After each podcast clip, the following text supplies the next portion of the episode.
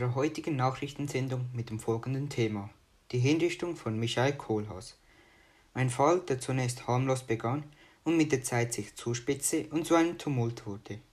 Ein umstrittener Fall, der seinen Anfang bei unserem Protagonisten bzw. Auslöser Michael Kohlhaas nahm. Er war vom Beruf ein Pferdehändler und wohnte auf einem Bauernhof in einem Dorf namens Kohlhaasenbrück, das dem Regierungsbezirk Brandenburg angehört der wiederum Teil des Kurfürstentums Brandenburg ist. Seine unwiderstehliche Liebe zu seinen Pferden entfachte den Konflikt zwischen einem Händler und einem Junker des sächsischen Kurfürstentums, der den Namen Wenzel von Tronka trägt. Der Missbrauch seiner Pferde durch die Leute des Junkers, die Verletzung der Gerechtigkeit, als Kohlhaas den Junker verklagte und dies vor dem Gericht abgewiesen wurde, und der Tod seine geliebten Frau bei einem Versuch, eine Bittschrift dem Kurfürsten von Brandenburg auszuhändigen und dabei von der Schlosswache ermordet wurde, führte ihn dazu, Rache zu schwören. Diese Faktoren provozierten ihn, das Recht selbst in die Hand zu nehmen und einen blutigen Feldzug gegen den Junker Wenzel von Tronka zu führen.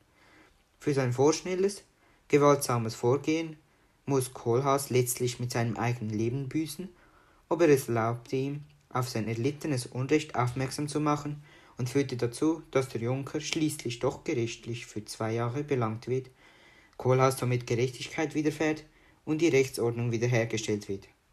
Demzufolge werden wir nun bezüglich dieses Falls interessante Interviews zu hören bekommen.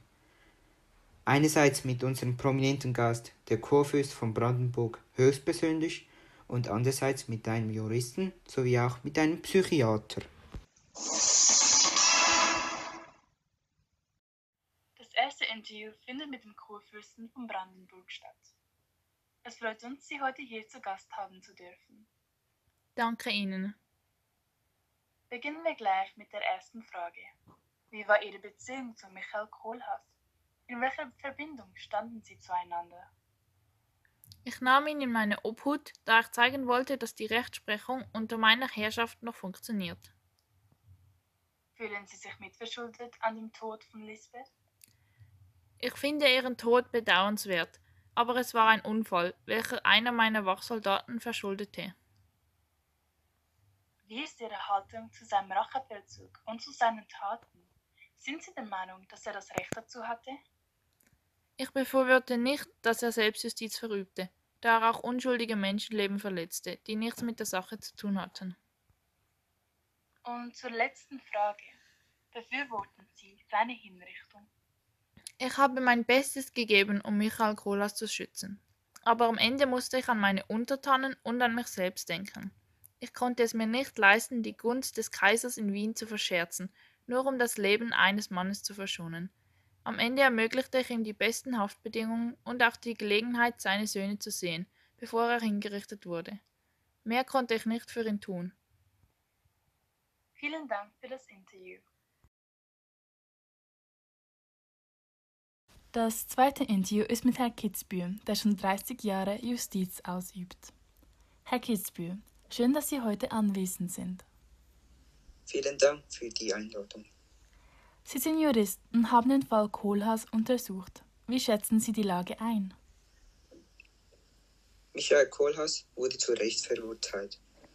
Er war ein kaltblütiger Mann, der nur nach Rache strebte und nicht an andere Menschenleben dachte. Er steckte eine Stadt an drei Stellen in Brand, um nur einen Mann zu finden. Also sind Sie der Meinung, dass in diesem Fall Selbstjustiz nicht vonnöten gewesen wäre? Definitiv. Es ist nie das Richtige. Jedoch hatte die Rechtsprechung am Anfang, was seine Rappen betrifft, einen Fehler gemacht. Dies entschuldigt aber nicht sein gewalttätiges Verhalten. Herr Kitzbühel, vielen Dank für Ihre Zeit.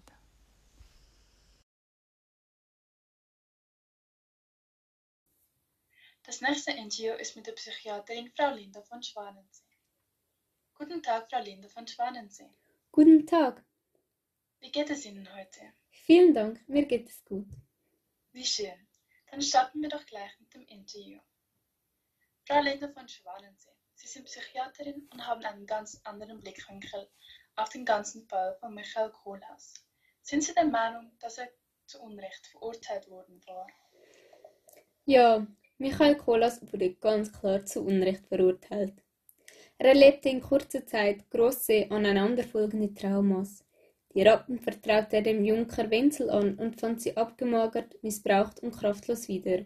Und durch den unnötigen Verlust seiner geliebten Frau brodelte sich etwas in ihm zusammen. Er wurde von Emotionen überrollt und verspürte einen Drang nach Rache. Er verwandelte sich in einen komplett anderen Menschen. Also gehörte Michael Kolas in eine Psychiatrie und nicht unter die Sense? Ganz klar. Man hätte ihm helfen können, ihn davon bewahren, all diese schlimmen Dinge zu tun. Vielen Dank für das Interview, meine Damen und Herren. Das war Linda von Schwanensee. Nach dem spannenden Wortwechsel zwischen unserer Reporterin und unseren Gästen wollen wir nun daraus ein Fazit ziehen. Es ist nach wie vor ein disputabler Fall mit Meinungsverschiedenheiten. Es ist eine enorme Herausforderung, den Fall zugunsten von allen einzustufen, wenn zahlreiche Unstimmigkeiten vorherrschen. Bei solch einem Fall wäre es vorteilhaft, dies objektiv zu betrachten. Ein Teil der Bürger ist der Meinung, er sei zu Unrecht verurteilt, da er unter psychischen Problemen litt. Die andere Hälfte hingegen meint, er sei zu Recht verurteilt, da seine Aktionen kaltblütig und skrupellos waren und somit auch seinen Mitmenschen gefährdete. Damit wollte er nur eines erreichen, und zwar eine gerechte Strafe für den Junker, der seine Pferde missbraucht hat. Die tragischen Ereignisse, die mit ihm in Verbindung gebracht wurden, der Tod von seiner Geliebten beispielsweise, veranlassten ihn schlussendlich diesen brutalen Rachefeldzug zu machen.